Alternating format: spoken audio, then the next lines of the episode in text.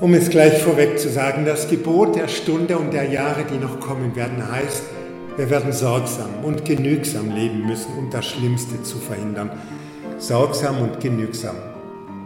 Wird der Herr, der Herr und Schöpfer seiner Welt, wenn er kommt, uns zu geigen seine Meinung, wird der Herr dann sagen, komm zu mir auf diese Seite, hast dich immer wieder überwunden, recht getan, so viel dir möglich war, oder wird er sagen, komm, geh fort, was hast du egoistisch selbstbezogen angerichtet auf meiner doch so schönen Welt? Ich hab dir doch Verstand gegeben, zu sehen und zu hören und zu durchforschen deine Lebensräume. Und du hast doch auch ein Herz und Mitgefühl für die, die jammern, leiden, sterben müssen. Herr, ich fürchte, du würdest, müsstest sprechen. Du hast mehr geschadet als genützt, ziemlich gut, verschwenderisch gelebt auf Kosten der Natur des Klimas, mehr zerstört als auferblühen lassen, mehr genommen als gerecht und dir zugedacht. Du hast ja recht, mein lieber Gott, aber was sollte ich machen? So haben es viele, alle doch gemacht, in dem reichen, freien Westen. Aber bedenke bitte auch, hab versucht, lieber mit dem Rad als mit dem Auto unterwegs zu sein, lieber mit dem Auto in der Nähe als mit dem Flieger weit in alle Welt zu reisen. Aber wir wissen schon seit vielen, vielen Jahren, bräuchten mehrere von deinen Welten, wollten alle so bequem und komfortabel leben, wie ich, wie wir. Wir, die wir klagen, jammern, ach wie schrecklich, ach wie schlimm und machen doch gerade weiter so. Die Autos werden schwerer, breiter, schneller, lassen sich ganz gut verkaufen. Fragt man aber nach dem Sinn dahinter? Hauptsache die Bilanzen stimmen und die Aktionäre freuen sich über ein Rekordjahr nach dem anderen. Jubel, Freude, Extralohn und Arbeitsplätze. Wer dürfte da noch Zweifeln widersprechen?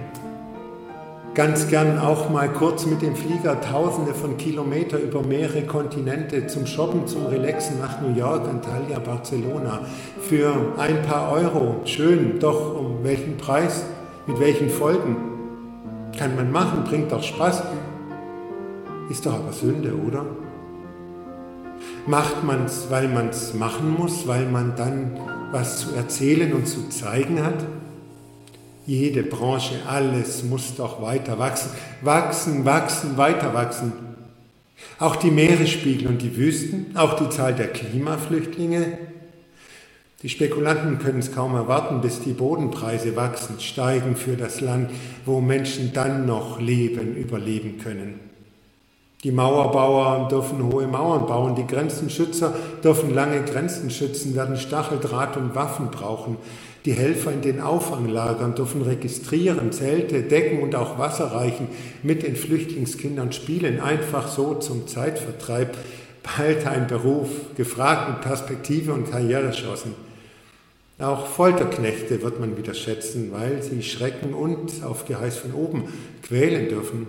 Wenn die Leute weil sie überleben wollen, dorthin gehen und fliehen müssen, wo schon andere ihr Dasein fristen müssen oder ungestört genießen können und verhindern wollen, dass auch andere sich dazu gesellen.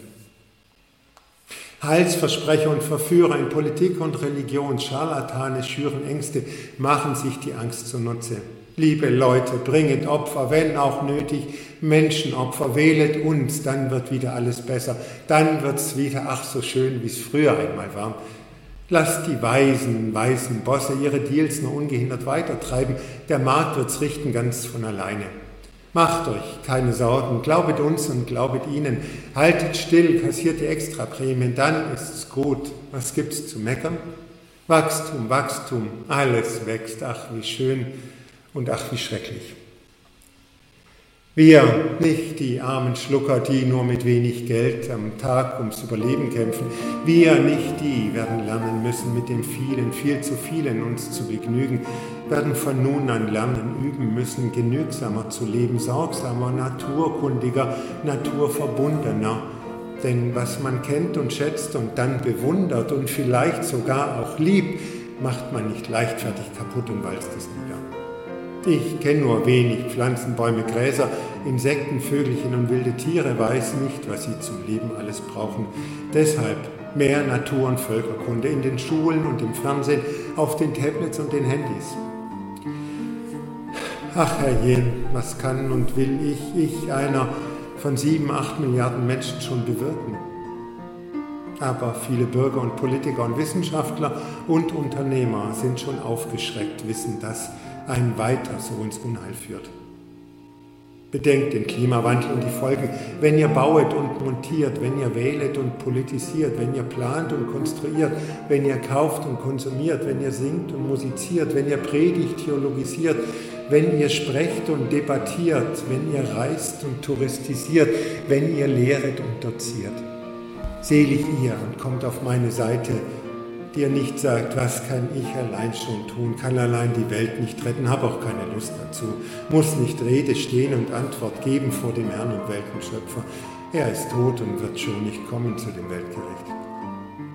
Selig ihr und kommt auf meine Seite, ihr und du, der du dich überwindest, in der Welt und auf der Welt genüg und sorgsam unterwegs zu sein es geht doch nicht darum, das Leben sich und anderen zu verdrießen, sondern es so zu leben und zu genießen, dass es nicht übermäßig schadet und trotzdem Freude macht. Damit nicht wir und all die Zeitgenossen und auch die, die nach uns kommen werden, nur mit Hitze, Dürre, Fluten, nur mit Hunger, Durst und Fremdsein kämpfen müssen, sondern sich auch des Lebens freuen dürfen und wir immer wieder miteinander feiern können, das Leben so vielfältig und so schön. Gott bewahre.